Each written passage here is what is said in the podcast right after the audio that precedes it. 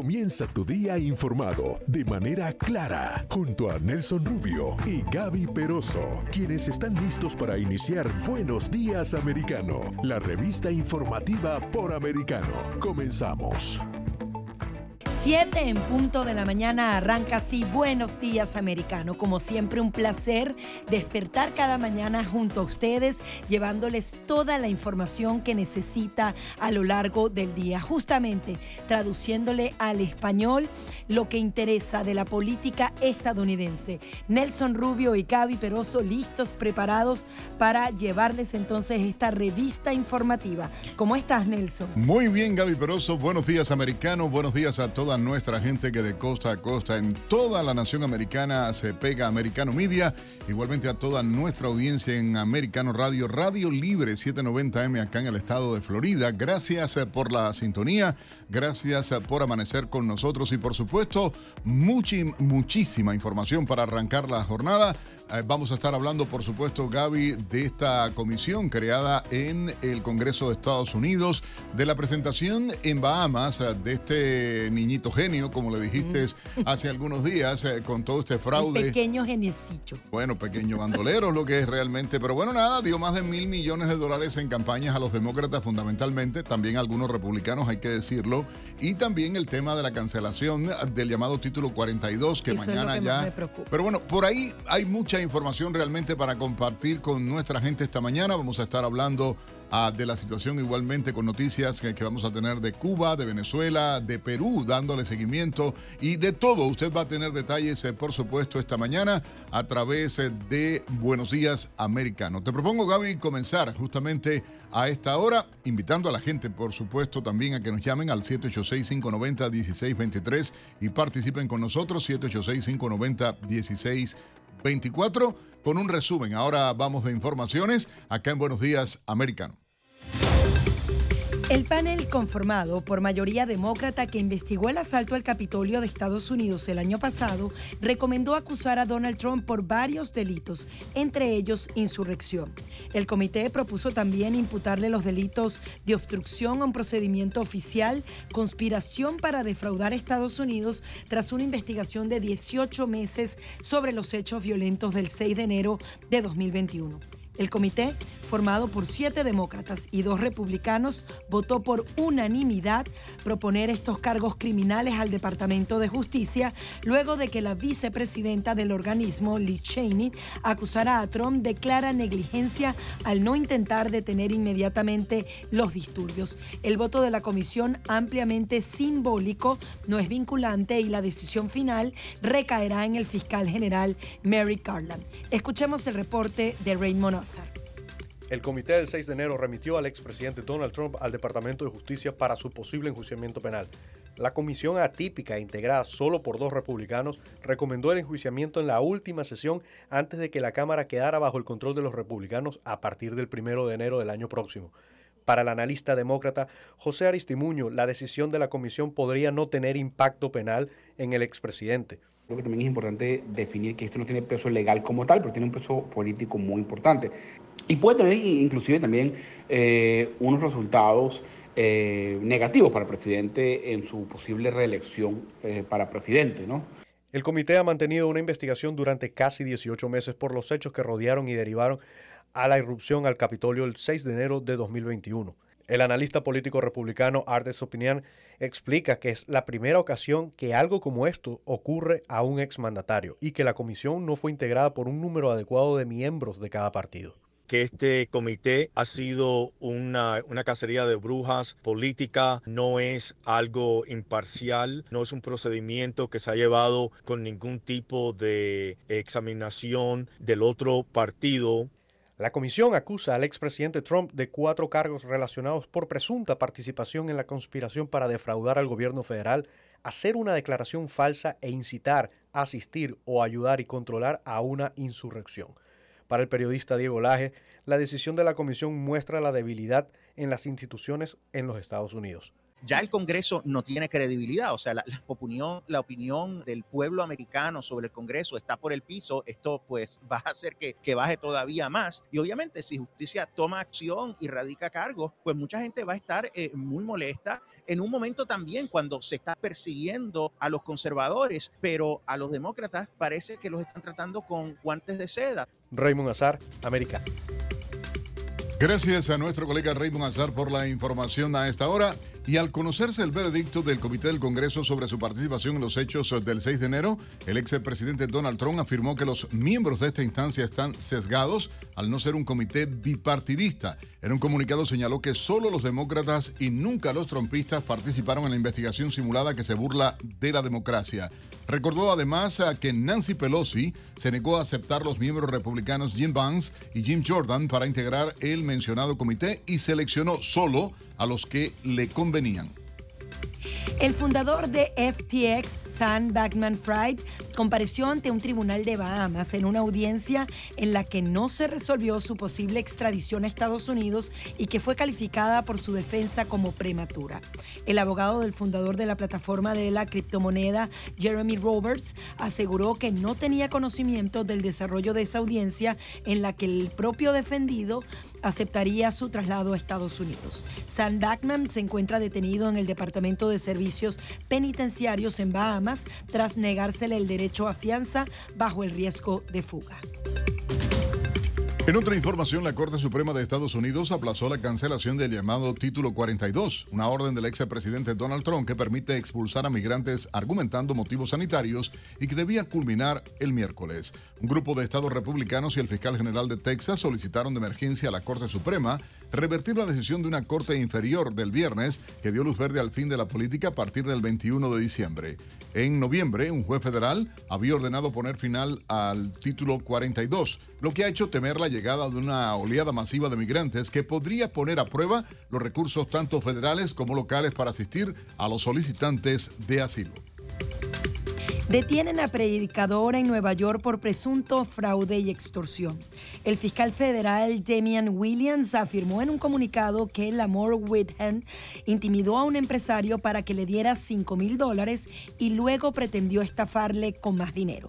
Según explicó la fiscalía, entre otras acciones investigadas, se encuentra la solicitud hecha por los feligreses a los que se le entregaron 91 mil dólares que luego fueron usados en adquisiciones de bienes de lujo. En julio, Whithead fue víctima de un robo en el que se le despojaron un millón de dólares y varias joyas, según el reporte de la policía.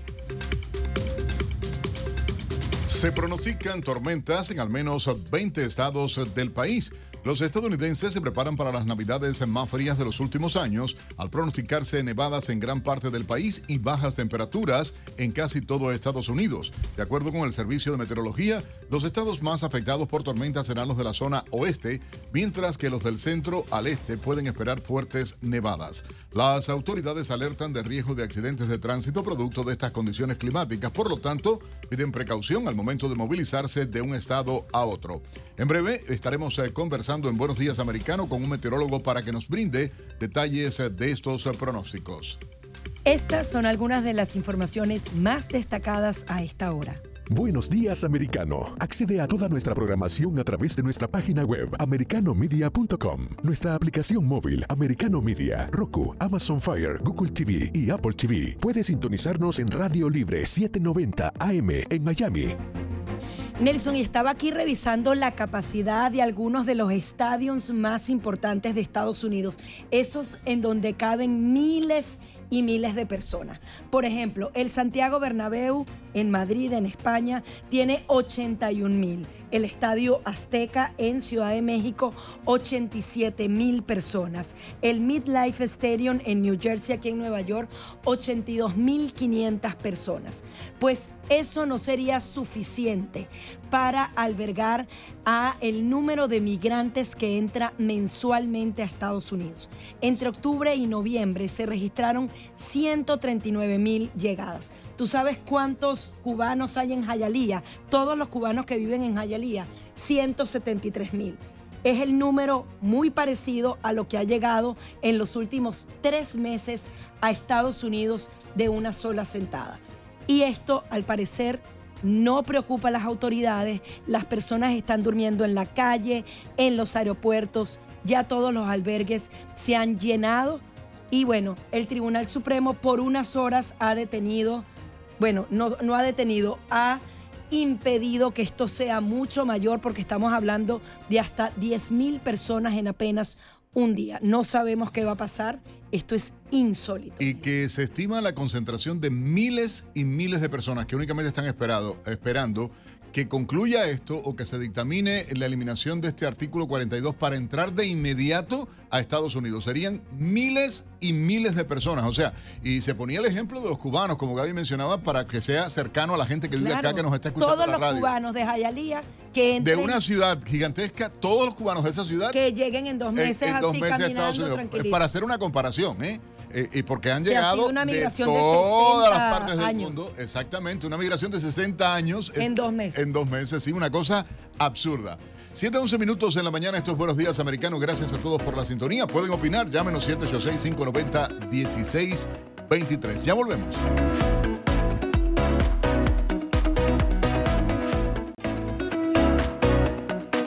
7, 15 minutos de la mañana continuamos con más de Buenos Días Americano, Nelson Rubio y Gaby Peroso, llevándoles todas las informaciones, analizando lo que ha sucedido con este comité del 6 de enero que justamente estaba integrado por demócratas y por algunos republicanos que eh, justamente no querían para nada la figura de Donald Trump.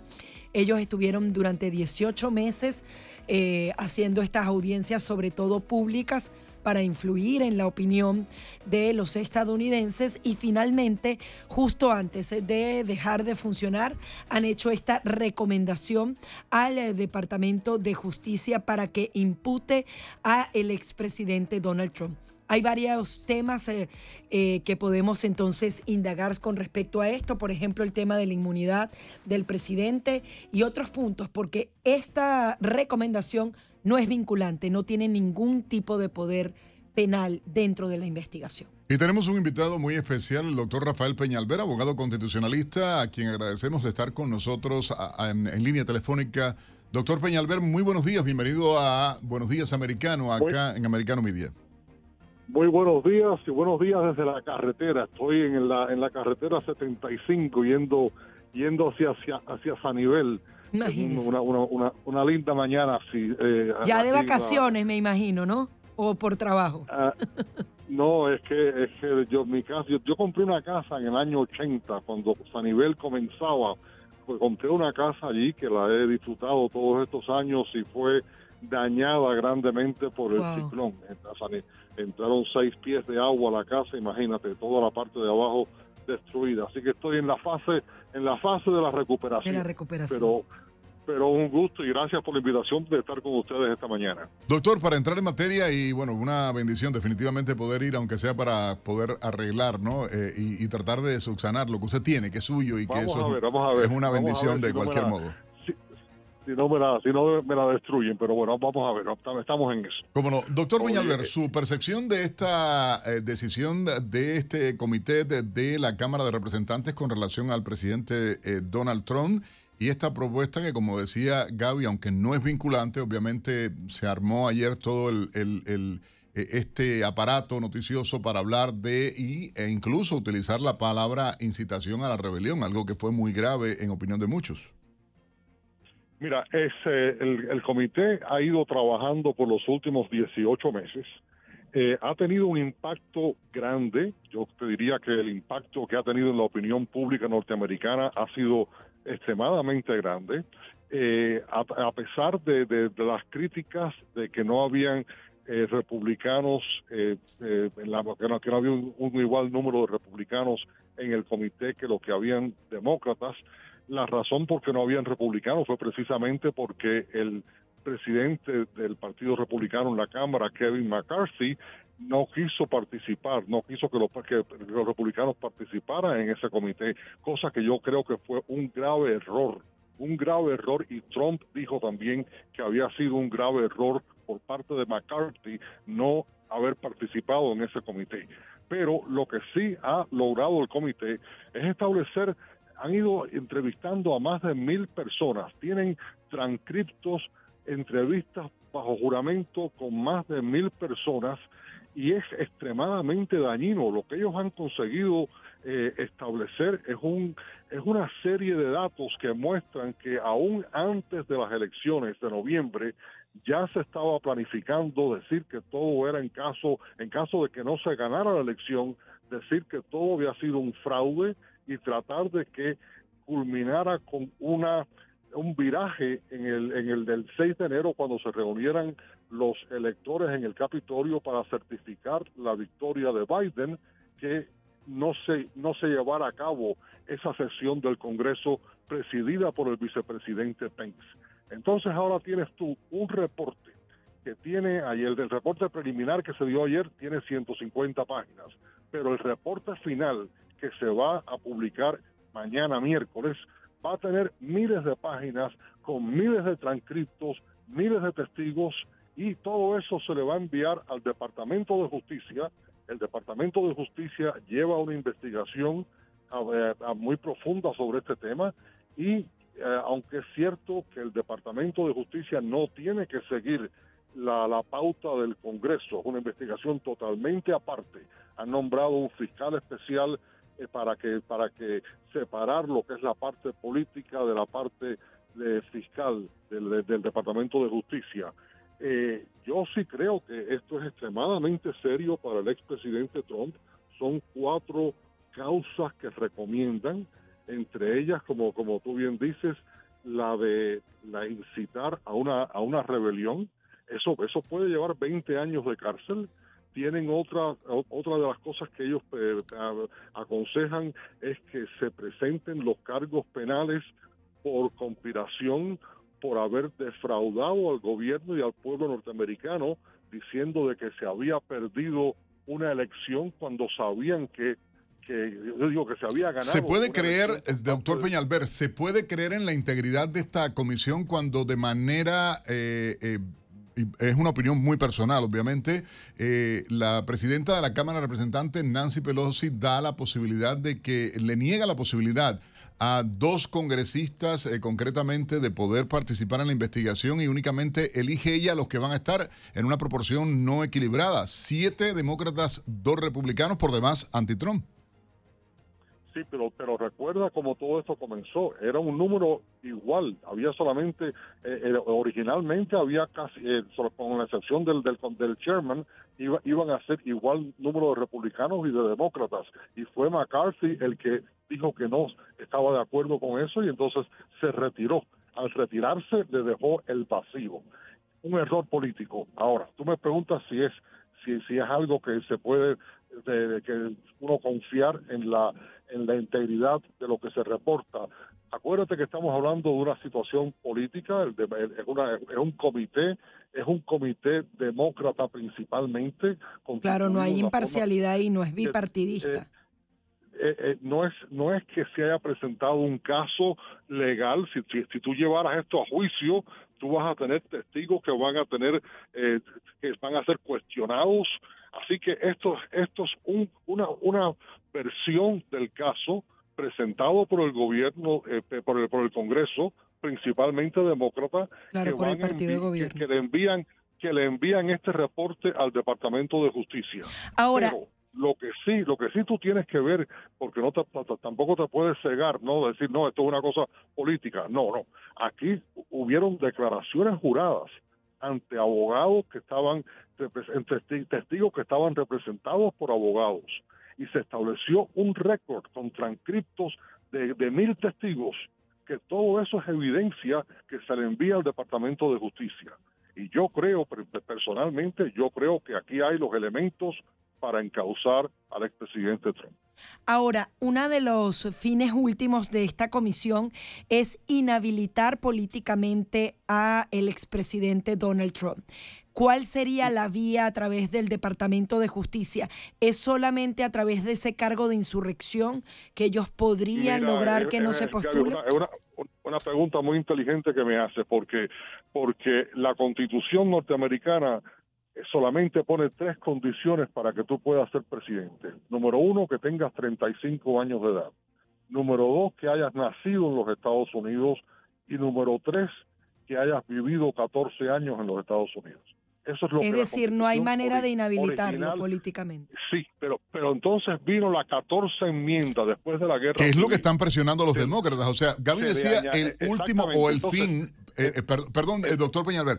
Ah, el, el- el- Sí. Gaby decía el fin pudiera ser o- o- o como opción final. Sin embargo, yo creo que la prioridad para los demócratas realmente ha sido tratar de eh, eh, meter, empujar esta propuesta, incluso incluirlo del artículo 14 ah, ah, para poder, eh, obviamente, inhabilitar a Donald Trump. Le queremos pedir algo. ¿Usted pudiera quedarse, por favor, unos minutos más con nosotros para conversar y, y seguir Sí, hablando del no, tema? Con mucho gusto. con Ah, mucho porque es importante, yo creo, profundizar en este tema y es el punto de vista Exacto, también del sí, doctor sí. Que, que tiene otra percepción, ¿no? Tal vez diferente a la mía, por ejemplo, digamos, ah, Sí. de, de todo esto. ¿Qué dice específicamente ese artículo 14? Si nos puede explicar qué dice la ley con respecto a la inhabilitación.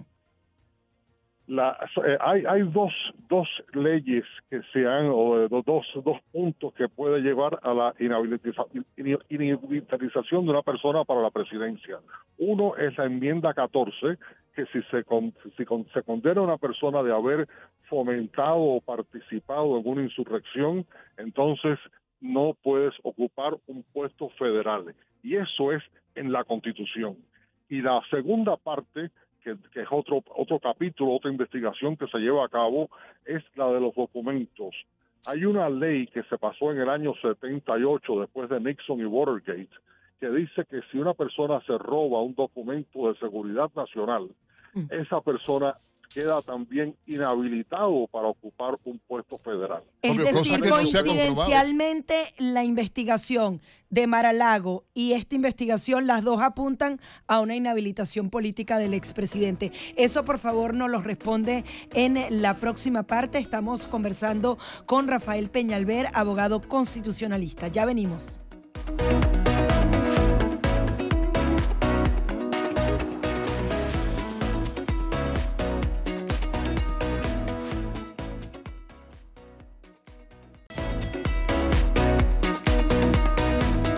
30 minutos hora del este en Buenos Días Americano de costa a costa en toda la nación americana a través de Americano Media y Buenos Días Americano en Radio Libre 790 cubriendo todo el estado de Florida. Gracias a toda nuestra gente por la sintonía. Recuerden pueden participar 786-590-1623 o el 786-590-1624. Nos acompaña el abogado constitucionalista Rafael Peñalver, reconocido abogado acá en el estado de Florida. Doctor Peñalver, ¿se mantiene en línea? Estoy con ustedes. Gracias. Quería justamente entonces eh, puntualizar. Usted habla de un artículo, por un lado, que podría enjuiciar a un político o, o- evitar que se presente a cualquier cargo público si se roba un documento y en otro caso si fomenta la insurrección. Es decir, dos casos paralelos referidos al expresidente Donald Trump lo podrían llevar a que no se pueda postular en el 2024. Se pudiera presentar lo que, porque estos, estos casos probablemente no lleguen a juicio antes de las elecciones de 2024, si es que es encausado. Ahora, si, si fuera, se, se crea una situación donde si, si, fue, si él aspirara, todavía no No, ya él aspira. no, de no, momento no, aspira. a- eh, es el único eh, aspira. aspirante. Eh, sí. si, si él, si él es, si es el- él- él- si fuera electo con esto pendiente, podría él mismo perdonarse. Esa es una incógnita. Nunca se ha presentado un caso como ese ante la Corte Suprema. Y no da tiempo sí de aquí al crearía- 2024 para que esos casos, porque tiene que haber una condena para que la inhabilitación Se- proceda, se... proceda y acuérdate que una cosa es presentar un reporte como el que se presentó ayer, otra cosa es llevar un caso a juicio, presentarlo ante un jurado para que sea convicto la persona tendría que ser eh, unánime la, la declaración la declaración del, del, del, del jurado así que eh, estamos a una larga situación pendiente antes de que nada de esto Pero no va a ocurra. pasar nada Eh, entonces. Al final los lapsos se prolongarán hasta el que el 2026. Yo, creo, yo creo que, que próximamente viene una, un encauzamiento. Yo repito, creo que los elementos existen para encauzar la decisión que tiene que tomar el Departamento de Justicia y Mary Garland, que es el fiscal eh, específicamente, tiene que considerar si el país está listo para enfrentar un año de divisiones, un año de juicio, para que al final la suerte la juzgue un jurado donde solamente uno de los doce tiene que eh, no estar de acuerdo con, con una de, con, encontrar culpable al expresidente para que salga absuelto. Es una situación muy difícil, pero al mismo tiempo, igual Pero es parte, de, eh, vamos a decirlo de esta manera, doctor Peñalver, es parte de la estrategia demócrata. O sea, han insistido constantemente porque incluso a la credibilidad del Departamento de Justicia ha sido puesta en evidencia eh, por determinados sectores de la propia población norteamericana a partir de lo que ocurrió en Maralago y de eso conversamos con usted igualmente acá en el programa, a partir de que la intención eh, objetivamente es tratar de inhabilitar a Trump para que no pueda postularse a la elección del 2024, pero hay una base republicana. yo, yo, discrepo, yo discrepo contigo en ese punto. Mira, yo, yo creo que no podemos tratar de tapar el sol con un dedo. Aquí se intentó de cambiar el, el juicio del pueblo norteamericano de una elección, se trató de manipular el sistema para crear electores que no ficticios para tratar de parar el conteo de los del, proceso constitucional y básicamente dar un golpe de estado. No no debemos eh, el, presidente Doctor, y la gente que piensa eh, ese es su criterio y la gente, por ejemplo, que piensa que hubo elecciones que sí se manipularon igual, que hubo elecciones que eh, el tema de las boletas ausentes que la que cómo es posible que el país estuviera viendo resultados y hasta las 3 de la mañana de una manera y de momento todo cambiara. pero es que todo eso, todo hay un hay un sistema jurídico en este país. Este es un un país de leyes. Todo eso se presentó ante cortes, ante jueces federales nombrados por el propio expresidente Trump. Y en ninguno de esos casos, ninguna de estas alegaciones se pudo comprobar nada nada, todo era eh, todo era un descrédito al sistema diciendo que había perdido por fraude, que le habían robado la elección, pero no pudo comprobarse nada. No tuvo un solo caso de los 67 Más allá del proceso legal, quiero preguntarle algo, más allá del proceso legal, si bien te dijo y según usted no hubo nada, etcétera, etcétera, etcétera, y es lo que salió en, los medios de comunicación, obviamente, yo le pregunto si la gente eh, sigue creyendo eso, y como usted decía, y es muy inteligente, me parece, de su parte hablar de ese tema, y es la polarización política que vive Estados Unidos, el hecho de que más de la mitad de la población, ah, eh, o, o en este caso, prácticamente la mitad de la población eh, está dividida en Estados Unidos votando a favor de un partido o de otro, más allá de Trump o más allá de quien sea el candidato a la presidencia, porque hay que ver que hay posibilidad de otros candidatos. De hecho, una de las republicanas que está en estos comités tiene pretensiones presidenciales también, algo que llama enormemente la, la, atención. Pero más allá de todo eso, no cree, y le digo que considero muy inteligente de su parte, hasta dónde necesita Estados Unidos o no para que el secretario de Justicia ah, de Estados Unidos tome la decisión de llevar a cabo este proceso o no. Correcto, correcto, correcto, pero no sería peor aún que habiendo hecho un intento de, un golpe de Estado como el que se hizo, de haber violado todas las leyes, que no se llevara a una persona a juicio, que se tratara a una persona distinto al resto de la sociedad, yo creo que eso también le haría mucho daño a este país. Así que es una situación que se ha creado terrible para Norteamérica, porque si lo encausas, el, el, el país pasa por un proceso difícil, muy difícil, y si no lo creas un precedente aún peor. Ahora, doctor. y, yo creo que yo creo que el pueblo americano está reaccionando y hemos visto cuando tú dices el 50%, no. Fíjate el resultado de las elecciones de noviembre,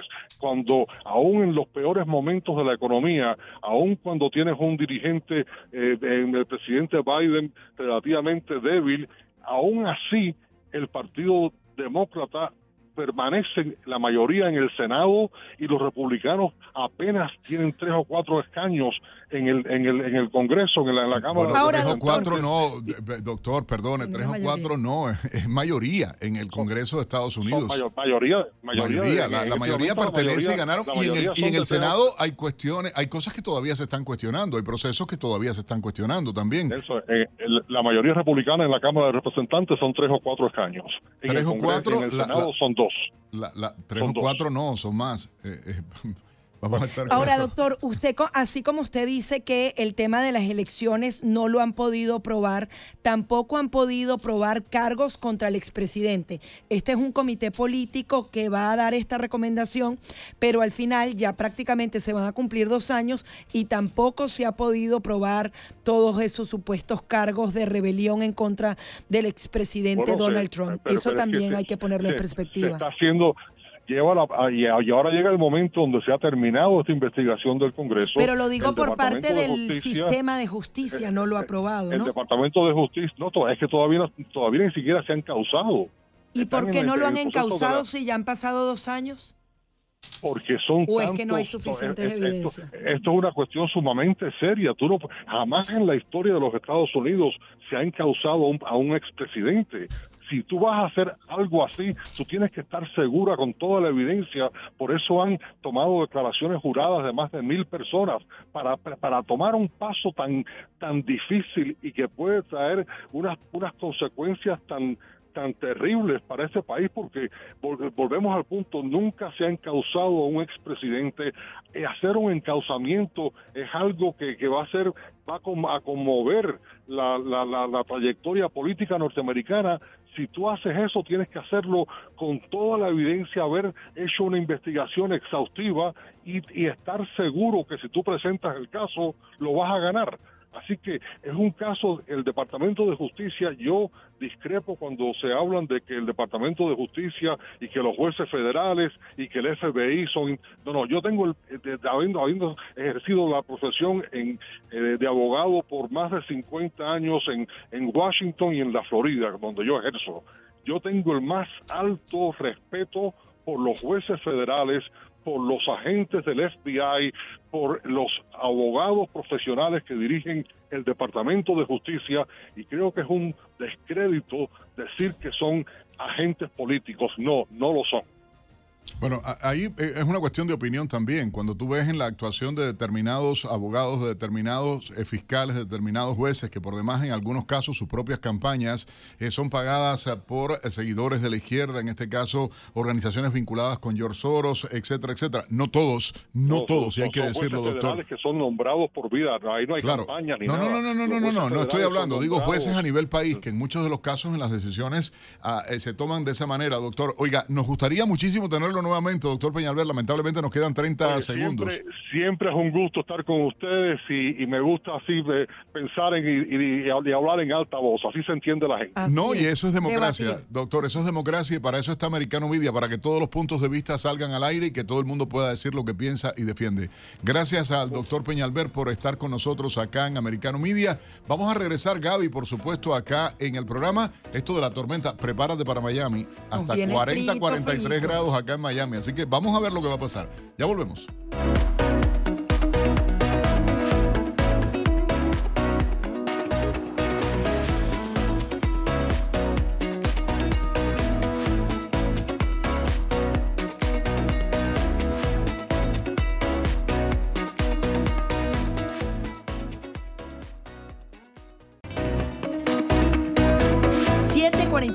Minutos de la mañana continuamos con más de Buenos Días Americano y ahora vamos a hablar de esas tormentas de nieve que vienen para al menos 20 estados del país. Justamente nos estamos preparando para unas navidades, quizás una de las más frías en los últimos años y es por ello que hemos invitado a el meteorólogo Robert Molleda de la Oficina de Pronóstico del Servicio Meteorológico Nacional.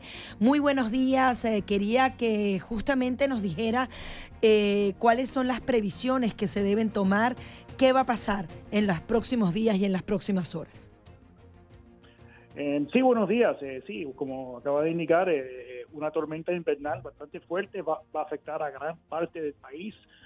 bueno, ya está empezando de, forma, de forma de nieves en, en las cosas eh, en, las montañas rocosas también sobre el estado de Washington, Idaho, Montana y una una digo una masa de aire muy fría de, origen ártico va a, moverse hacia el sur y, esta masa de aire muy fría va, ya va a empezar a afectar eh, estas zonas del noroeste y el y, las montañas rocosas, tan, tan, temprano como hoy, y esta masa de aire se va a seguir moviendo hacia el sur, o sea, va, a cubrir eh, gran parte del país en los próximos días con temperaturas muy frías, temperaturas de, de, bajo cero Fahrenheit y sensación térmica que pudiera alcanzar los 40 grados bajo cero Fahrenheit en, partes del centro del país ya para, para el día de jueves. O sea, una masa de aire muy fría. ¿Hasta cuándo se podría prolongar? ¿Usted habla desde hoy hasta cuándo? Bueno, bueno, desde hoy, eh, el jueves y el viernes es cuando va a cubrir gran parte del país, o sea, desde el oeste hasta el este. O sea, e, e, esto no va a ser una, una cosa localizada, sino va a afectar gran parte del país ya para el jueves y viernes. Las temperaturas eh, por debajo del punto de congelación, eh, eh, estas temperaturas van a llegar hasta la costa del Golfo, o sea, eh, y, Texas, o sea, se, va a extender muy al sur con temperaturas frías y sensaciones térmicas también muy bajas. La advertencia, meteorólogo, la advertencia mayor que están haciendo es por fuertes vientos que se van a estar generando, fuertes lluvias en otras zonas, igualmente las nevadas. ¿Esto qué impacto puede tener? ¿Cómo, cómo puede vivirse? ¿Qué peligroso puede ser para la gente? Bueno, obviamente cuando hay una tormenta de, nieve eh, con viento fuerte, son, son condiciones muy peligrosas para, eh, para viajar. O sea, eh, estas condiciones de, viento fuerte con nieve se, esperan para el centro y el norte del país. O sea, estamos diciendo, estamos hablando de estados que, pudieran ser más afectadas por estas nieves, por estas nevadas y vientos fuertes. Sería, por ejemplo, Minnesota, Iowa, Illinois, Wisconsin, esas zonas de los grandes lagos eh, bueno, eh, y, entonces para, para el jueves, posiblemente eh, durando hasta el viernes. O sea, condiciones muy peligrosas para viajar. si no si no hay que salir, es mejor, permanecer dentro de casa. O sea, estas condiciones van a ser muy peligrosas y también con mucho frío. Es decir, tanto en las carreteras como incluso vía aérea pueden haber suspensión de vuelos y adicionalmente el pronóstico particular para Florida. Sí, bueno, sí, obviamente eh, si uno tiene planes de viaje, eh, siempre, eh, siempre es buena idea chequear antes de salir, ah, porque sí, que con estas condiciones de mal tiempo es probable que van, que, van a haber demoras en, los vuelos y, o suspensiones, o sea, siempre es bueno verificar. sí, estas temperaturas van a, estas, temperaturas frías van a llegar a toda Florida, empezando el viernes y también para, para el fin de semana de Navidad con temperaturas mínimas en, en, en, el rango de los 30 y 40 grados hasta el sur de la Florida, con temperaturas máximas alcanzando tal vez eh, los 60 grados. O sea, sí, eh, eh, el frío también se va a extender hasta la Florida este fin de semana. Bueno, algo, algo inusual, ¿no? Para esta temporada del año, acá en Florida nos actamos de luego disfrazarse uno de, invierno a cuando llega la, Navidad, la noche de Navidad. Sin embargo, eh, todo pronostica que incluso las máximas el día 24, eh, por ejemplo, en horas de, la noche, eh, sean bien bajas. Acá en, en, Florida, y como decía el meteorólogo, estaríamos en el orden de los 30, 40 grados, 47, 44 grados. O sea, dependiendo de la hora, bastante fuerte realmente. Queremos agradecer al meteorólogo a esta hora, el, señor a Robert Molleda de la Oficina de Pronóstico del Servicio Meteorológico Nacional de Estados Unidos por esta advertencia de esa agencia federal de tormenta invernal importante que va a azotar Estados Unidos esta semana. Y es que cuando uno se mete ahí en la aplicación del weather, ahorita estamos entre 69 y 79 grados y el día de Navidad, el sábado y el domingo, entre 43 y 57. Es decir, va a bajar 20 y hasta 30 grados por debajo. Así que vamos a tener una Navidad muy fría, pero vamos a aprovechar de, vestirnos así. De disfrazarse. 7.51 minutos en la mañana. Gracias al meteorólogo Molleda ah, por estar con nosotros a través ah, de Americano Media. Hay mucha información, por supuesto. Hay una noticia de último minuto ah, que ha revelado a la eh, cadena Fox News. Y tiene que ver, Gaby, con algo eh, alarmante, altamente eh, peligroso, ciertamente, y es a que videos de entrenamiento de ICE han revelado que la agencia perdió a partir del 2021, noviembre del 2021, 150 mil migrantes, 150 mil migrantes ilegales que entraron al país y no hay control sobre ellos. Estamos hablando de 150 mil personas, volvemos a hacer la comparación. En Jayalía hay 173 mil cubanos. Imagínense que un número similar esté por todo el país sin ningún tipo de identificación, que las autoridades le hayan perdido la pista a un número importante de ciudadanos Qué bueno, que están bajo la sombra intencionalmente porque no pudieron ser procesados en su ingreso a Estados Unidos. Ellos están allí y bueno, han lanzado para tratar de remendar el capote la operación Horizonte para recuperar la identidad de estos ciudadanos que se encuentran por Pero Estados Unidos. Pero es que es un disparate. ¿Tú te imaginas 150 mil inmigrantes ilegales en Estados Unidos que no hay control sobre ellos? No pudieron Nunca procesarlos. no los, no los procesaron. Entraron y dale. ¿Entiendes? Una cosa increíble. Pueden hacer lo que sea, pueden falsear identificaciones. pueden perpetrar delitos y, y, ojo, no se trata que se está haciendo una liga entre migrantes y delitos, sino que en cualquier país del mundo todo ciudadano que ingrese debe hacerse de una manera procesada, legal, que quede un registro, como ha pasado, migrantes que entran y tienen justamente ese celular que les dan. Eso es totalmente justo y necesario para cualquier país del mundo, pero bueno, son tantos los migrantes que entraron al menos 150 mil que no hay rastro sobre ellos. Bueno, dice que imagínate tú que no hay forma incluso de poder enviarle, no se sabe quiénes son porque no, fueron procesados, no hay nada, 150 mil migrantes. Ellos pueden ser terroristas, por ejemplo, de cualquier país del mundo, pueden ser rusos que odien este país, o sea, puede ser sea, cualquiera. cualquiera. un terrorista, un mara salvatrucha, un, cualquiera, perdónenme, incluso una persona decente, honesta, que también haya entrado eh, ilegalmente y que no fue procesado, simplemente porque no había capacidad para ser procesado y porque entraron de manera ilegal. Y eso es alarmante. Dios bendiga este país, definitivamente. y esta operación Horizonte que ha lanzado la Policía de Inmigración ICE por la mala política migratoria de la administración Biden, que además me da risa, de todo culpan, ahora están hablando del artículo 42, dicen, no, de Trump, a ver, a ver, cocodrilo de Trump. Pero es los monos que rojos, está salvando, ni siquiera han podido hacer una política No han hecho nada, Gaby Peroso. para frenar.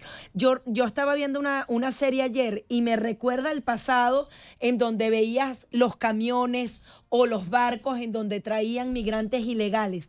Ahora ni siquiera los que trafican con personas necesitan llevar a las personas escondidas en un barco. Sencillamente los entrenan para que pidan asilo político en el país, se entregan a la autoridad fronteriza. Es decir, ya ni siquiera la migración ilegal es escondida, sino que es completamente abierta porque estamos hablando de una frontera que está completamente abierta y eso es grave en cualquier nación del mundo. La migración, señores, tiene que ser organizada y legal. Vamos a hacer una breve pausa, regresamos. Más adelante vamos a hablar a profundidad de este tema, por supuesto, acá en Buenos Días Americano. Usted puede llamar, participar, opinar 786-590-1623. 786-590-1623.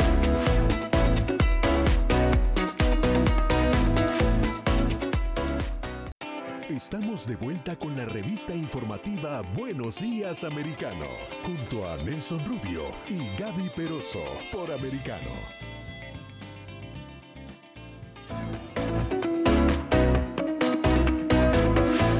8 en punto de la mañana comienza así esta segunda hora en Buenos Días Americano, invitándolas a que nos siga a través de las redes sociales. Estamos en absolutamente todas. Usted solamente coloca Americano Media y a partir de allí puede justamente eh, ver el pulso de la noticia minuto a minuto. Y si no, también puede descargar nuestra aplicación móvil en Americano Media. Ocho minutos en la mañana y por supuesto vamos a comenzar de una manera distinta. ¿eh? Vamos a presentar inicialmente al invitado que tenemos para hablar de toda esta situación que hay la crisis que se está viviendo uh, ciertamente en el país, y lo mencionábamos antes con uh, la inmigración, la noticia titular uh, de Fox News portada a esta hora de la cadena Fox News, 150 mil inmigrantes a los que el gobierno de Estados Unidos, las autoridades migratorias, el Departamento de Homeland Security le ha perdido. Pero vamos con Ronen Suar, periodista radicado en Nueva York, más de 20 años de experiencia como reportero, conductor, productor de contenido. Ronen, muy buenos días, bienvenido a Americano Media Radio Libre a través ah, de toda nuestra señal en todo el país a esta hora. Hola Nelson, hola Gaby, muy buenos días para los dos. ¿Cómo están ustedes? Muy bien, gracias. A, Ronen, quiero primero, si nos permites, poder poner y que tenemos un audio a esta hora de el alcalde justamente de Nueva York para que la gente pueda escuchar lo que dijo, lo que habló sobre esta situación. been, you know, I've been frustrated throughout my life in public service. I've never been more frustrated now. This is a national problem. El Paso shouldn't be going through this. Chicago shouldn't be going through this. Washington, Houston, cities should not be carrying the weight of a national problem. This is unfair to all of our cities to have to go through this without any help from the national government and the state government. And so we are building out that which is within our span of control, but we need help from the federal and state government to assist us. Bueno, hablaba y decía algo que llamaba la atención. Decía y mencionaba varias ciudades, a Nueva York, Chicago, Washington, D.C., incluso mencionaba El Paso, Texas, eh, concretamente, y decía que todas las ciudades necesitan el apoyo federal, nacional, que no es un problema de las ciudades. Exacto. Pero, lo, triste, lo triste de todo esto es que de manera coincidente, abro cierro comillas, todas las ciudades son gobernadas por demócratas. Y le están pidiendo al gobierno demócrata, a, a Ronan, eh, eh, apoyo, ¿no? Ahí está el gran problema, lo que dice Gaby, el gran conflicto, que él también lo señala ahí en el, en el audio que escuchábamos, es la falta de recursos. Bueno, lo concreto hoy es que amenaza, por lo menos lo ha hecho eh, de esa manera en principio el alcalde, en recortar servicios para los neoyorquinos en función de los nuevos migrantes que llegan a la ciudad de Nueva York. Esto es un poco lo que señaló, él hizo una recorrida justamente por centros eh, shelters o lugares donde hoy eh, la situación es muy compleja, a mí me ha tocado conocer la situación, eh, tanto de salud como de lo que tiene que ver básicamente eh, con las necesidades que tiene la gente que llega. Imagínense que viene de lugares lo más básico, ¿no? Que algunos son de muchísimo calor, necesitan ropa de abrigo, necesitan comida porque no la tienen. De todo eso se está haciendo cargo el gobierno local. Y Eric Adams dijo que no tiene más personal que ya en este mes de diciembre se agota absolutamente todo y que va a empezar o amenaza o dice, no sabemos si es una realidad, si es solo una amenaza, pero lo concreto es que él advierte, si esto continúa así, no me envían el dinero, directamente vamos a tener que recortar servicios a Nueva York. ¿Y qué está pasando? ¿Hay personas en la calle? ¿Los eh, albergues están ya repletos? ¿Cuál es la situación particular de la ciudad de Nueva York? Eh, sí, Gaby, están totalmente repletos los eh, shelters. Eh, se espera que aún lleguen más eh, migrantes. Ha parado en algún momento igual la, llegada masiva de migrantes, pero claro, no dan abasto con que la comida puede haber suficiente. Hay muchos voluntarios, la verdad que la gente a nivel de voluntarios hay suficiente, pero por supuesto que el Estado con ese solo servicio o ese solo trabajo no da abasto. Eh, están totalmente colapsados. Los colegios, he hablado con muchas madres de niños pequeños, niños escolarizados, que le dicen en las escuelas que no hay eh, vacantes, no hay lugares eh, para, para, sus niños. Entonces, ¿qué sucede? En cualquier barrio o lugar donde hay un shelter un lugar donde también los niños tienen que acudir a una escuela, se complica hasta el sistema educativo de la zona en la cual hoy están alojados, que no es un solo lugar. Eh, es en Bronx, es en Manhattan, es en Manhattan hay varios, no estamos hablando de un solo lugar, estamos hablando en Queens, digo, todos los los, los, barrios, tradicionales populares eh, de la ciudad de Nueva York, que es lo que eh, llama la atención en, este caso.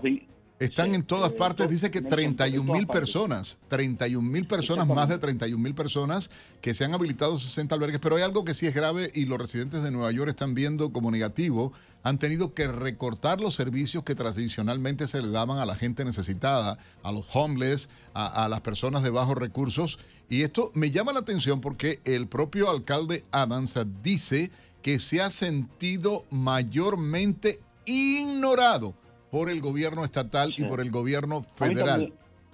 Sí.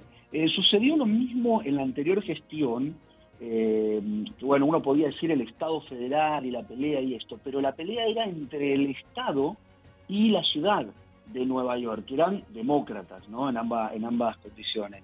Eh, y también hubo, hubo, porque claro, muchos señalan que Nueva York se lleva mucha cantidad de dinero, produce dinero y no es suficiente para poder autoabastecerse y que necesita siempre de la ayuda federal. Y la, ayuda federal no llega. Hoy no está llegando lo que, según Eric Adams, necesita para no recortar, como tú bien dices, y, recordemos que hace poco se lanzó, hablando de homeless, de personas con problemas mentales, se lanzó una nueva normativa para eh, internar eh, en forma compulsiva o en una forma un poco más fácil a personas que estuviesen en peligro para ellos y en peligro para terceras personas. Eso también incrementa la necesidad de dinero para el sistema en este caso de salud mental y de salud pública, ¿no? Ahora, ¿crees que el invierno pueda correr a muchos de estos migrantes? Porque en Nueva York se siente muy fuerte. ¿Esto podría favorecerlos y que todas estas personas bajen a Florida? Es buen punto. Yo creo que por lo que he visto, hablado, no creo que muchos elijan irse de la ciudad. Eh, creo que, prefieren quedarse y, buscar. Hay trabajo, en la ciudad de Nueva York siempre hay trabajo. Eso también es un dato cierto. Eh, y creo que en función de eso se moverán algunos, pero no la mayoría para mí. Pero también eso podría, por ejemplo, bajar los sueldos, porque si hay muchas personas buscando trabajo, se aprovechan también de eso, ¿no? Al final, económicamente no es ventajoso para la ciudad de Nueva York. Totalmente. Aparte, la cantidad masiva de personas que, por supuesto, no tienen la condición, pero tienen que trabajar igual, eh, y ahí también hay un problema vinculado con lo migratorio.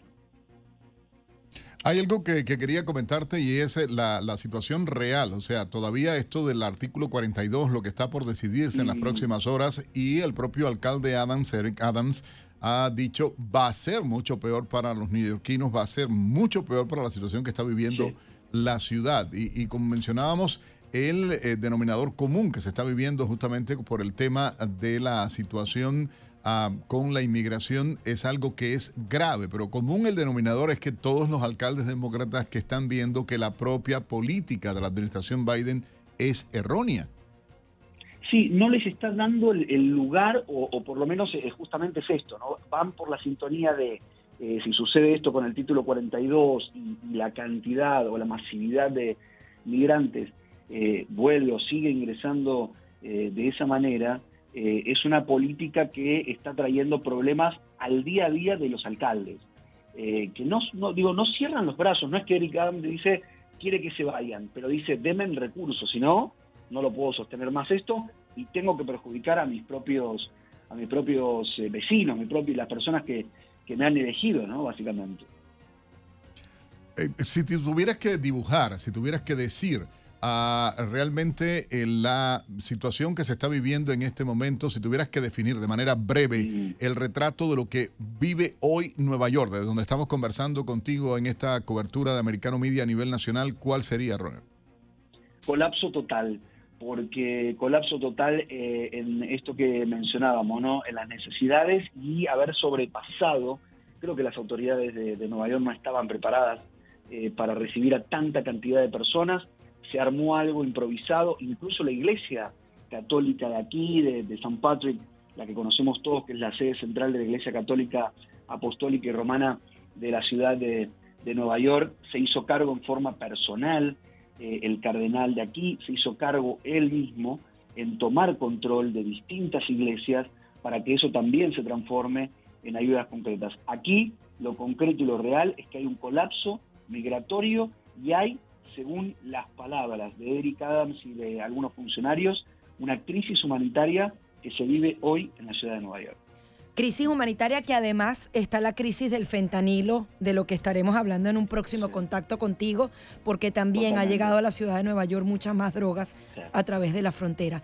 Agradecemos a Ronald Swark, periodista radicado en Nueva York, por este importante reporte. Gracias, Ronald. Placer como siempre. Vamos a hacer una nueva pausa aquí en Buenos Días Americano y enseguida mucho más. 8, 15 minutos de la mañana, continuamos con más de Buenos Días Americano y tenemos una nueva llamada. Buenos días, está usted al aire, adelante. Sí, mira, eh, Nelson, eh, Eh, te habla el doctor Enrique Gómez, no sé si tú te recuerdas de mí. ¿Cómo no, doctor? Un placer. Abogado, ¿cómo no? Eh, no, no, médico, médico. Al médico, ciertamente. Está el otro también que es el doctor Enrique Gómez, que es abogado reconocido acá en, en, en, el sur de Florida. Sí, sí nos hemos hablado en, en unos eventos pues, con Enrique Scott, etcétera. Yo soy amigo de él de hace muchos años. No, estaba oyendo al, estaba oyendo al, al abogado Peñalver eh, eh, tiene un punto de vista más bien del, Partido Demócrata, es obvio, lo que habló. No todo lo que dijo es correcto. Él dijo que McCarthy, el líder McCarthy, ya había cometido un error, pero lo que no menciona es que dos de los miembros que nombró McCarthy al comité, Nancy Pelosi les negó la entrada. Ese fue el motivo por el cual Nelson, él, él, eh, él retiraron los otros y fueron los dos voluntarios que son dos anti anti Trump.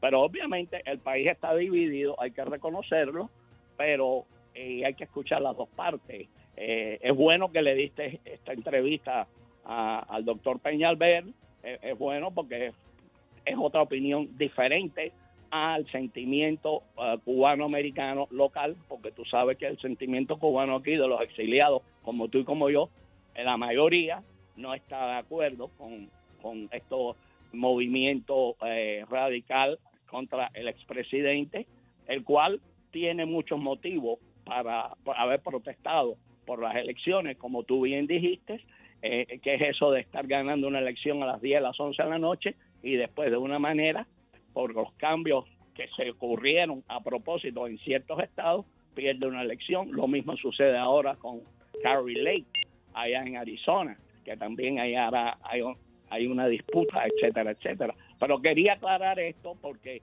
no todo lo que se dice en el aire es cierto. El, líder McCarthy eh, nombró a Jim Blank y a Jim Jordan al comité y simplemente Nancy Pelosi no le negó la entrada. Eso no es democracia. No, y es desproporcionado, un comité desproporcionado, siete demócratas, dos republicanos y como usted mencionaba, dos a trompistas abiertamente, no les permitió Nancy Pelosi. O sea, ya por ahí. no hay derecho a la defensa. En no, no, y no hay eh, realmente equidad en el proceso de selección y de participación. Le agradecemos, eh, doctor, su llamada. Gracias por estar con nosotros en Buenos Días Americanos Radio Libre 790 AM, acá en nuestra gente en Florida también que nos están sintonizando y en todo el país. Por cierto, saludos aprovechando a nuestros oyentes igualmente en Nueva York, en Chicago, en Las Vegas, a esta hora gente sintonizándonos, en Houston, acá también en Atlanta. Gracias eh, por la sintonía con Americano Media y con Radio Libre 790M.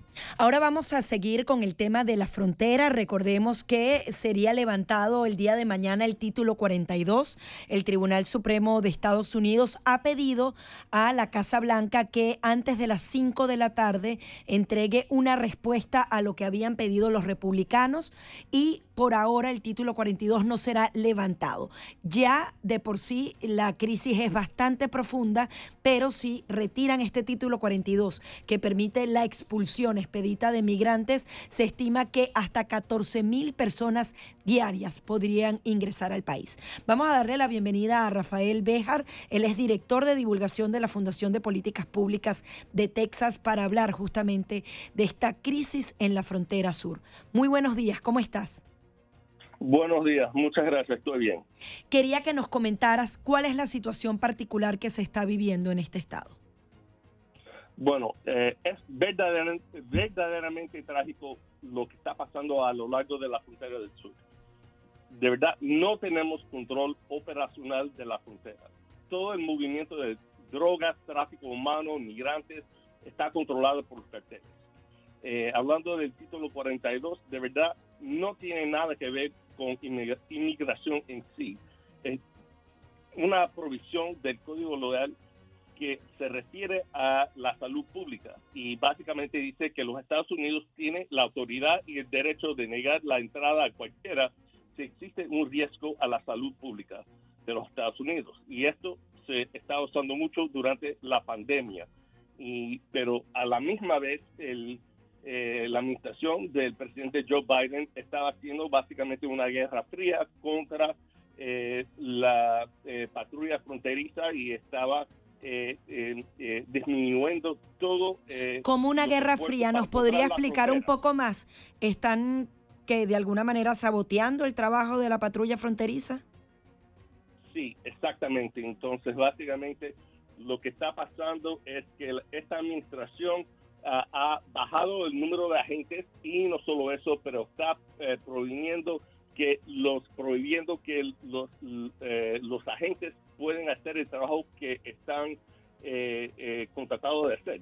Entonces, y eso está básicamente poniendo nuestra frontera en riesgo. Incluso Fox News daba una exclusiva, 150 mil personas ingresaron a este país completamente en la sombra y ahora ellos están tratando de ver quiénes fueron esas personas que no fueron procesados porque la frontera está desbordada, ¿no? Pero eh, mira, estas son las cifras. Tenemos dos millones de migrantes que cruzaron la frontera sin papel este año. Y también tenemos eh, más que 100 mil muertos de ciudadanos americanos por drogas, la mayor parte por fentanil que viene de los carteles en México.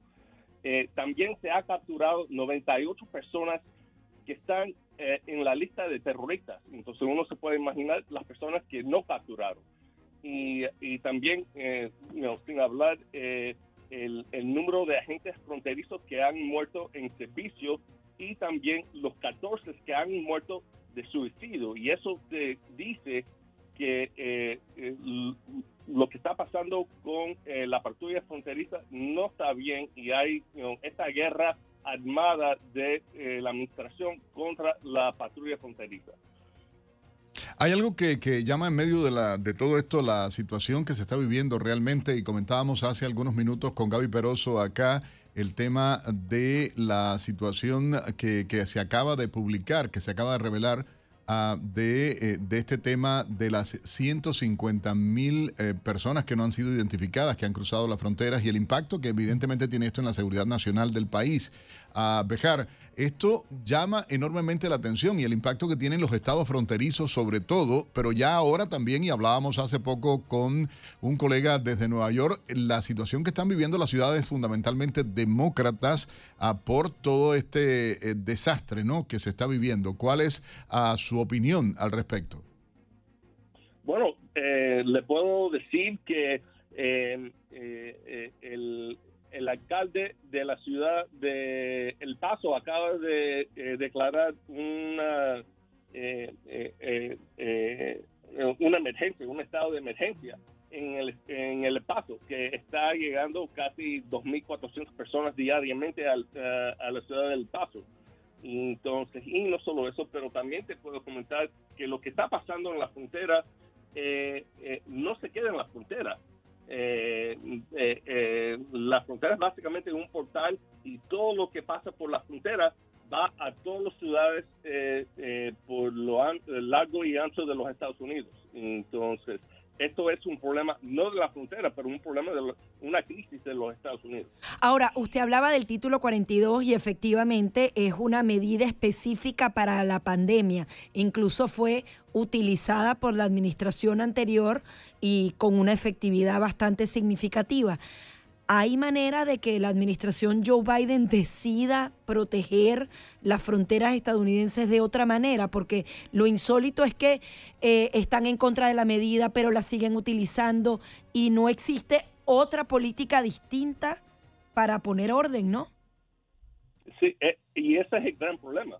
Entonces, eh, el presidente Joe Biden puede eh, pedir más agentes fronterizos en la, en la frontera, puede utilizar los agentes que tiene en una, en una manera más efectiva. Han pedido hasta la Guardia Nacional que intervenga. Sí, entonces, y eso es una cosa que el gobernador del estado de Texas, Greg Abbott, lo, lo, lo, hizo y quizás lo va a hacer de nuevo. Entonces, eh, entonces también se puede eh, eh, continuar con la eh, construcción de del muro, de, la pared en la frontera. Claro, pero el muro está descartado porque justamente es una... una acción completamente distinta, pero Joe Biden podría, tiene las herramientas, pero ha decidido que no hacerlo. Sí, desafortunadamente ese es el caso. Finalmente, en 30 segundos, ¿usted ha visto cómo se ha impactado la ciudad eh, con la llegada de migrantes, las escuelas, las calles, la gente está durmiendo a la intemperie? Sí, eh, de verdad es muy, ah, muy trágico y da, da un poco de miedo de lo que está pasando. Entonces yo vivo aquí en la ciudad de San Antonio y le puedo decir eh, que he visto con mis propios ojos que hay muchos inmigrantes que están viniendo, que están pasando por la frontera eh, y están llegando a, la ciudad de San Antonio eh, no tienen nada, no tienen eh, eh, comida o tienen... sí, ese es el trato humanitario que se le está dando entonces a los ciudadanos aquí en Estados Unidos. Rafael Bejar, director de divulgación de la Fundación de Políticas Públicas de Texas. Pausa y ya venimos con más. 8.30 minutos de la mañana continuamos con más de Buenos Días Americano, nuevamente invitándolos a que nos siga a través de las redes sociales. Estamos en absolutamente todas. Traducimos la política nacional para usted, para los hispanos, con la información que le interesa. Y por supuesto a las 8.31 minutos en la mañana presentamos un resumen de algunas de las informaciones que se encuentra trabajando nuestro equipo de noticias acá en Americano Media y Radio Libre 790 AM. Terremoto de magnitud 6.4 en la escala de Richter tuvo lugar en la madrugada de este martes cerca de Fernaldel, en California, según informó el Servicio Geológico de Estados Unidos. El sismo se produjo en el mar, muy cerca de la costa, a unas 10 millas de profundidad, a las 2 y 34 eh, horas de la madrugada, hora local de California. Según el sitio, eh, más de 61 mil usuarios de energía eléctrica se encontraban sin servicio en California tras el sismo. Hasta el momento, ninguna autoridad ha dado mayores reportes de daños. En otra información, los eh, presidentes de Estados Unidos y Ecuador, Joe Biden y Guillermo Lazo, se reunieron en la Casa Blanca para hablar de la violencia provocada por el crimen organizado transnacional, de migración y de asociación económica entre ambas naciones. En la lista de prioridades de Lazo en Washington figura buscar ayuda para un problema que crece en el país, la criminalidad vinculada a los narcotraficantes que luchan por el control del tráfico de droga en las calles e incluso desde las cárceles. Una lucha que se ha saldado con cientos de muertos y llevó en noviembre a declarar el estado de sección en parte de Ecuador, situado entre Colombia y Perú, los mayores productores mundiales de cocaína. Y el presidente ruso Vladimir Putin aseguró que Moscú no va a absorber a Bielorrusia. Recordemos que sostuvo una reunión con su homólogo Alexander Lukashenko, un importante aliado de la guerra y quien abogó por reforzar sus vínculos militares. El mandatario ruso afirmó que tras un diálogo sustancial, Rusia y Bielorrusia acordaron reforzar su cooperación en todos los ámbitos, especialmente en materia de defensa. Putin que se trata de medidas comunes para garantizar la seguridad de los dos países y la entrega mutua de armas, así como también la fabricación de armamento. La Guardia Costera de Estados Unidos busca a nueve cubanos tras naufragio. Las autoridades en Florida informaron sobre el rescate de un migrante cerca del condado Palm Beach, quien aseguró que viajaba con otros nueve cubanos que se encuentran desaparecidos.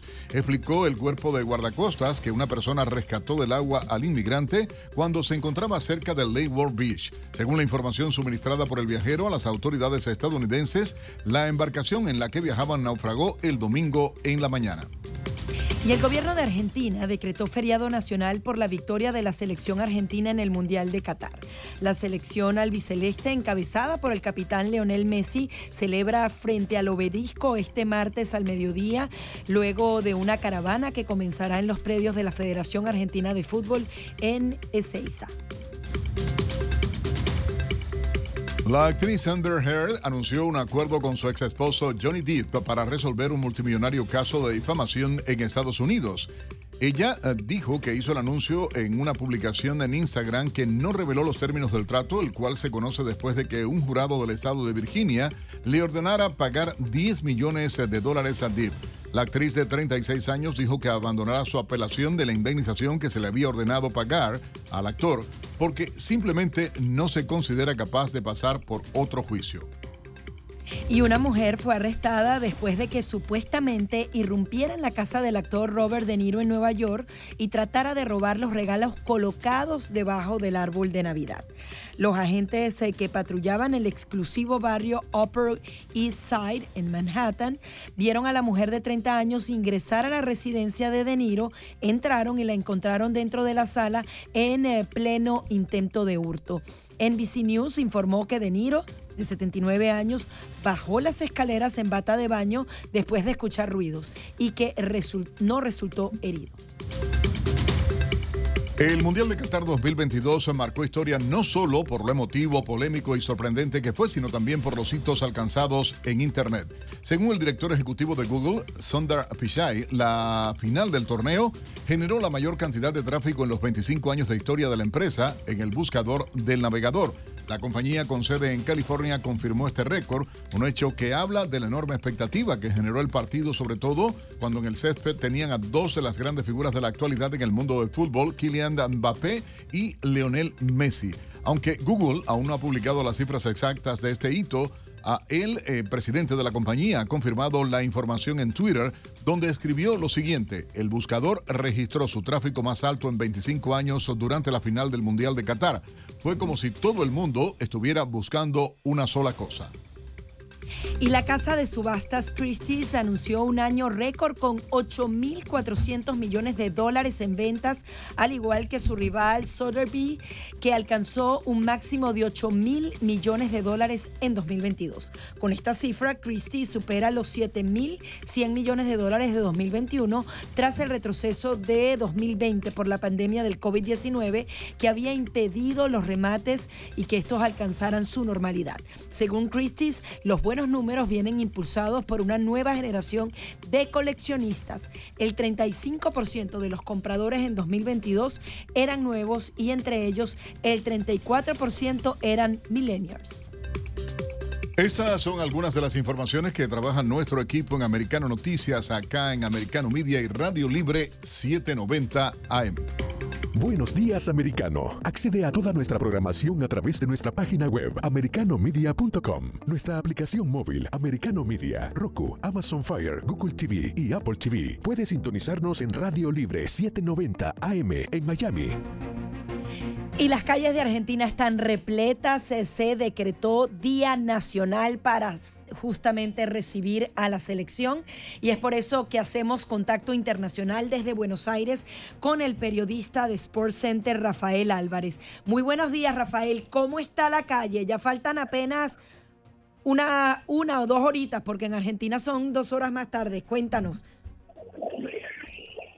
Gaby Nelson, ¿cómo están? Placer de saludarles. Así es, acá en Buenos Aires y en todo el país en general se decretó feriado nacional a propósito de la llegada de la selección argentina al país, que lo hizo eso de las 3 de la mañana, que era impresionante porque ya había miles de personas en el aeropuerto esperándola y fue un acompañamiento de casi una hora y media, dos horas, hasta el predio de la selección, que queda todo muy cerca, el aeropuerto, el predio de Seiza, y hasta ahí es donde permanecieron. Llegaron casi cuatro y media, cinco de la mañana al predio y permanecieron. Se había llamado a las calles para que la gente estuviera en un recorrido que ha ido eh, mutando a lo largo de la mañana por la cantidad de personas abordadas en las calles. Todavía la selección argentina no ha salido del predio porque se termina de reorganizar la ruta del autobús. Hay millones de personas en este momento en el centro de la ciudad, rodeando el obelisco. No han podido determinar la ruta porque cada vez llegan más personas y no hay un recorrido policial todavía armado. Eh, se está esperando que en cualquier momento salga del predio de la AFA el micro rumbo hacia donde estarán todas estas personas. Rafael, eh, entiendo que no has dormido, o sea, como muchos de los argentinos y estábamos viendo las imágenes realmente desde la llegada del avión al aeropuerto de Ceiza, la alegría de la gente en las calles, el incidente que hubo con un cable, por, poco le lleva la cabeza a varios de los futbolistas, tuvieron que rápidamente reaccionar, mostraron la agilidad que tienen ah, y esto se ha convertido en viral a nivel internacional, pero llama la atención algo, no quisieron la federación y el propio equipo politizar el evento, no fueron a la Casa Rosada esto disgustó un poco al presidente del país. Sin embargo, los argentinos recibieron esto con mucha alegría realmente. No, no hemos dormido. Desde Sports Centers venimos haciendo cobertura a toda la llegada de, la selección desde que venía incluso volando por encima del Atlántico, la transmisión ha sido de recorrido. Hay que, hay que comentar, no está confirmado todavía el hecho de que no vayan a ir a la Casa Rosada. Está todavía en negociaciones. Aunque el presidente no quiso ir al Mundial, lo han criticado por eso también, ¿no? Sí, sí, es correcto. Y, todavía no está confirmado. Como te digo, los jugadores no han salido del predio del AFA. Se está terminando de reorganizar la ruta del autobús porque, como te digo, habría que colocar las imágenes. Es impresionante, millones de personas alrededor de las avenidas. Entonces, no, no, no hay un recorrido hecho por donde iría el autobús. Se están negociando para que puedan ir los jugadores a la Casa Rosada sin presencia eh, ni del presidente ni ninguno de los otros ministros. Lo que se quiere evitar es la foto política con los jugadores, pero no está todavía confirmado, está todavía en negociación. Eh, la sensación de la gente, o sea, mucho se habla ahora y, el significado que tiene, ¿no? Realmente para la Argentina. Eh, se convierte en la selección más ganadora del planeta en mundiales, realmente, y esto obviamente tiene que hacer sentir a los argentinos como gente orgullosa, como gente feliz. Nos queda muy poco. Para ti como argentino, como, como, como más allá de ser comentarista, ¿qué sientes? Es una alegría tremenda. Tengo que eh, resaltar el hecho, yo soy venezolano. ¿Venezolano? Oye, pero se te pegó rápido el acento, compadre. ah, me notan, me notan el acento. Quédate con nosotros, vamos a hacer una breve pausa. En dos minuticos volvemos contigo para que nos cuentes justamente lo importante de esta victoria al final de los hispanos aquí en el Mundial. Ya venimos. Enseguida regresamos con más, junto a Nelson Rubio y Gaby Peroso, por Radio Libre 790 AM.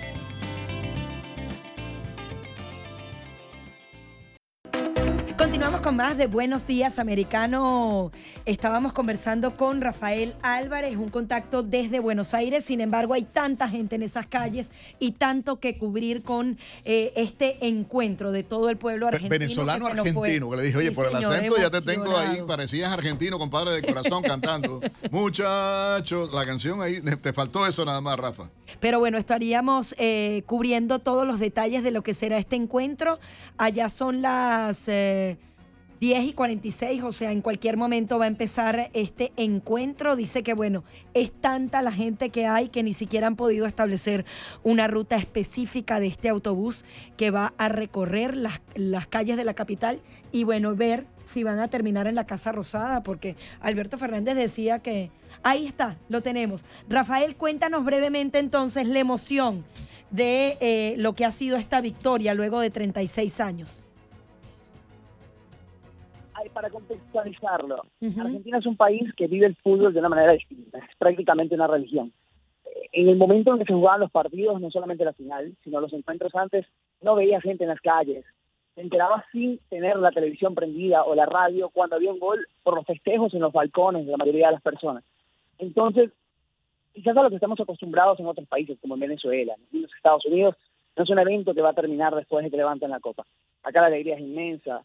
Muchos les preguntaban qué prefieres, que mejore la economía o que salga campeón mundial Argentina y todos decían que Messi levante la copa, es el sueño que tenemos. Entonces acá se vive de esa manera, es una alegría tremenda las vísperas de la, de la Navidad que llegó adelantada. Oye, te decía de manera de broma y se había perdido la comunicación, digo, a Rafael, te tenemos y dije, bueno, una cosa impresionante, te salió el argentino ahí, ¿entiendes? O sea, por el acento dije, no, este es argentino, y, hasta bromeaba, te faltó cantar la canción. Oye, hay una foto que se ha hecho viral, Messi durmiendo eh, eh, en la cama con la copa en las manos, esto después de llegar a la Argentina, esto es impresionante, ¿no? Sí, totalmente, yo creo que es una foto muy esperada por, por la mayoría de los fanáticos, no solamente en Argentina, sino alrededor del mundo. Eh, comentaban que a Messi solamente le faltaba ese trofeo para que se reconociera que es verdaderamente el mejor jugador de todos los tiempos. Y bueno, creo que es una foto que dice mucho eh, en, en, esa cama con la Copa Mundial, ¿no? Sí, y hay otra foto que es la que ha tenido más me gusta en Instagram en la historia de cualquier tipo de evento y es también Messi con esa Copa del Mundo, así que van a haber muchas más fotografías que van a seguir recorriendo el mundo entero. Muchísimas gracias por estar aquí, Rafael. Un placer, un placer y seguirán las fiestas. De toda la ceremonia de la Argentina con su pueblo acá desde Buenos Aires. Bueno, y podrás dormir como el sábado, porque me imagino que esa fiesta se va a extender por varios días más, hasta Navidad por lo mira, menos. Mira, Rafael, la voz de Gaby Peroso, eso fue por el partido de Argentina. Tú sabes que Gaby estaba, ya que eres venezolano, de pavosa diciendo que Argentina, Que no Argentina ganara. iba ¿no? a perder. Yo soy anti-Argentina. Ella es anti-Argentina y mira la- el resultado, por eso se quedó ronca, sin voz. Oye, gracias. Muy bien, bueno. No, gracias, Rafael. Eh, eh, gracias por este contacto ah, desde eh, Argentina en Sports Center. A Rafael Álvarez.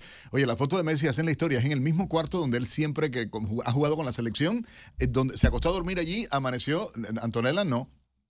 Solo Messi durmió, pero le hicieron la maldad y le tiraron la foto dormido y luego cuando lo despertaron. Así que imagínate tú qué, qué cosa. Vamos a cambiar de tema totalmente, Gaby. Si nos informan ya desde Máster que tenemos listo el contacto desde Phoenix con nuestro Jesús Márquez, quien es el host de Battleground aquí en Americano y quien nos ha estado informando de este importante evento en eh, eh, Texas, justamente de los republicanos. Buenos días, Jesús. Te saluda Gaby Peroso. Así es, Gaby, ¿cómo estás? Bueno, estamos aquí en Phoenix, Arizona, en este American Fest de Turning Point, uno de los principales eventos conservadores del momento. Este principalmente atrae a los jóvenes, ya lo hemos dicho muchas veces, los jóvenes vienen aquí, miles de jóvenes pareciera, ¿no? Eh, no tengo el número exacto, pero eh, fácilmente había más de mil jóvenes en este evento eh, en cualquier momento de las ah, presentaciones. Eh, y bueno, tuvimos diferentes invitados aquí a Americano Media. Estamos haciendo presencia. es impresionante realmente cómo, como con tal forme crece el movimiento conservador, también crecemos nosotros, Americano Media. Y estamos aquí, un equipo fabuloso, una, una, eh, tanto en lo técnico como en el talento, eh, en todo. Eh, nuestros productores son inmensos y bueno, nos consiguieron entrevistas fabulosas. Por ejemplo, tuvimos a personalidades como Kimberly Guilfoyle, que es la ex asesora especial del presidente Donald Trump, también es pareja del hijo del presidente Don Jr. También tuvimos a Cash Patel, que es eh, el ex jefe de staff del, eh, de la Dirección de la Defensa Nacional bajo el presidente Donald Trump. Tuvimos a el hombre pilo, el pilo guy, Mark Lindell, que eh, corre en este momento para ser presidente del Comité Nacional Republicano. Él ya anunció su candidatura para eh, intentar reemplazar a la que en este momento es la presidenta o la, la chairwoman del comité, Ronna McDaniel. También tuvimos a Carrie Lake, que es muy famosa, eh, se ha vuelto un fenómeno realmente.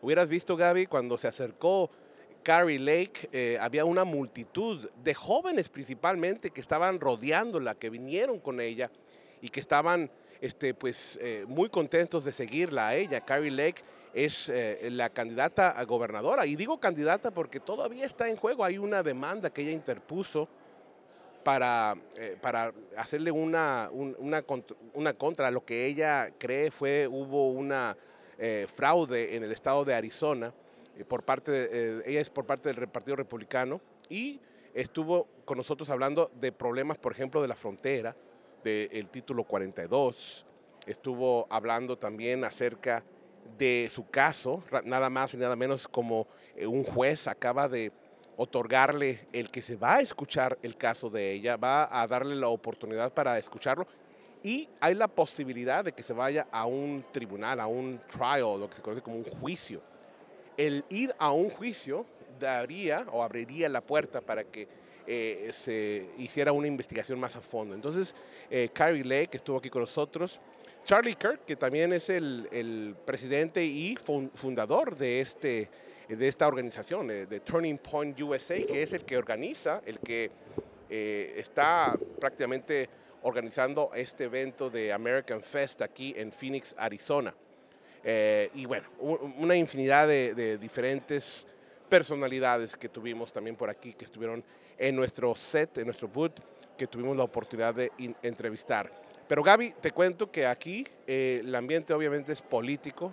Eh, este movimiento conservador está creciendo, está creciendo eh, y, me da mucha satisfacción ver que los jóvenes están este, pues, entrando de lleno a, este, a esto, este movimiento. Es un movimiento conservador, popular y también es patriota. Aquí vemos patriotas, gente que ama a su país y vemos muchos latinos, muchos hispanos que están eh, ya eh, muy informados de lo que es el conservadurismo nuevo. No es el conservadurismo viejo del establecimiento, del establishment, de los eh, republicanos jerarcas del pasado, no, estos son nuevos conservadores, muy jóvenes y también muy diversos. Vemos ya a mucho hispano, como te mencionaba, a mucha mujer, a muchos asiáticos. La eh, diversidad se está viendo y hablo de la diversidad buena, no de lo que los demócratas, los liberales conocen como diversidad o te quieren imponer como diversidad, ¿no? Aquí estamos hablando de verdadera diversidad que está llegando a los eh, grupos conservadores y vemos a más hispanos, más hispanos que están pues este, colaborando y involucrándose.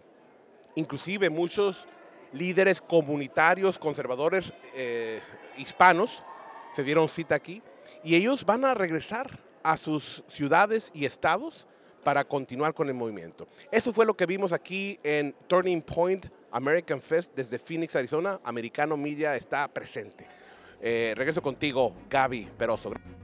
Gracias Jesús por este interesante reporte desde Turning Point en Arizona. Tuve una un pequeño lapsus mentis. Estabas queriendo viajar demasiado. Llegamos al final, mi gente de Buenos Días Americano. Gracias a todos ustedes. Lista ya nuestra colega Paola Serna para llevarles a ustedes de inmediato Americano Noticias. Gaby Peroso, hasta mañana. Hasta mañana, chau chau. Nelson Rubio y Gaby Peroso se quedan revisando las informaciones para volver en nuestro próximo programa de lunes a viernes en vivo desde las 7 AM Este por Radio Libre 790 AM.